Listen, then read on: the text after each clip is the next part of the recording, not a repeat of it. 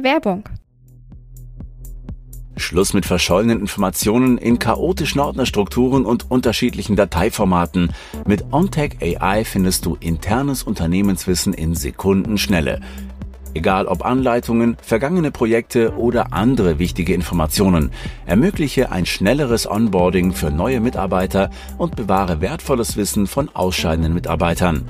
Und für deine Kunden biete ihnen immer schnellen Zugriff auf wertvollen Content, zum Beispiel im Kunden-Helpdesk. Entdecke die Zukunft des Wissensmanagements mit OnTech AI. Einfach, sicher und effizient. Mehr unter ontech.ai.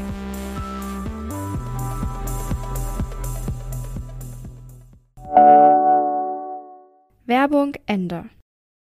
Herzlich willkommen zu T3N Weekly. Jeden Montagmorgen berichten wir über fünf Dinge, die zum Wochenstart wichtig sind. Diesmal geht es darum, welche Risiken ein Gericht beim App-TAN-Verfahren sieht.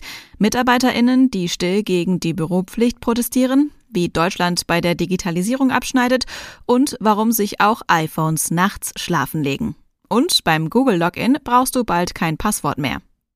Das Passwort sollte ja möglichst sicher sein. Am besten viele Sonderzeichen und ein paar Nummern enthalten und du solltest dich immer daran erinnern können.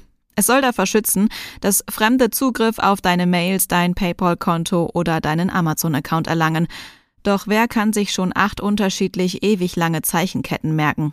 Die gute Nachricht, bei vielen Anbietern musst du das bald gar nicht mehr. Mehr dazu erfährst du gleich.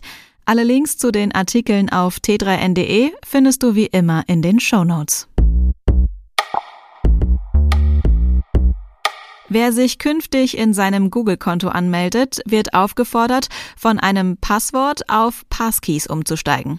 Verpflichtend ist das nicht, praktisch aber schon, denn nach der Einrichtung erfolgt der Login über ein authentifiziertes Gerät, etwa per Fingerabdrucksensor, Gesichtserkennung oder PIN.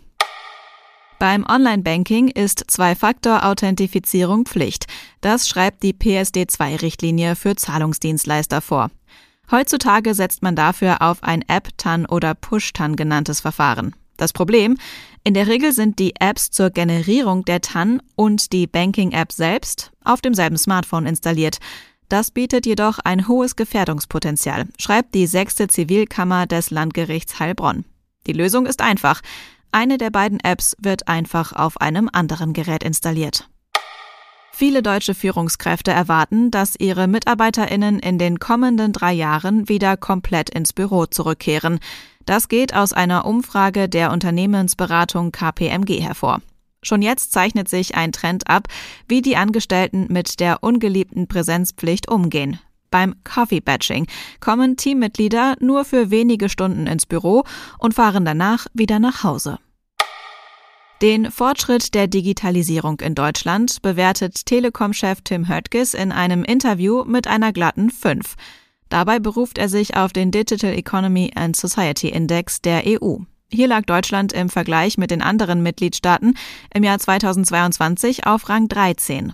Nachholbedarf sieht er vor allem bei der Digitalisierung öffentlicher Dienste. In diesem Teilbereich rangiert Deutschland nur auf Rang 18 bei den Netzen, der Infrastruktur und den Bandbreiten immerhin aber auf Platz 4. iOS 17 bringt offenbar einen kuriosen Fehler aufs iPhone.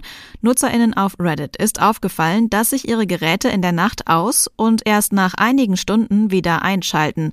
Ob sich das iPhone neu gestartet hat, lässt sich etwa daran erkennen, dass Face ID am nächsten Morgen nach einem Passcode verlangt. Auch ein Blick in die Batterieeinstellungen kann Aufschluss geben. Das war das T3N Weekly. Komm gut durch die Woche und bis zum nächsten Mal.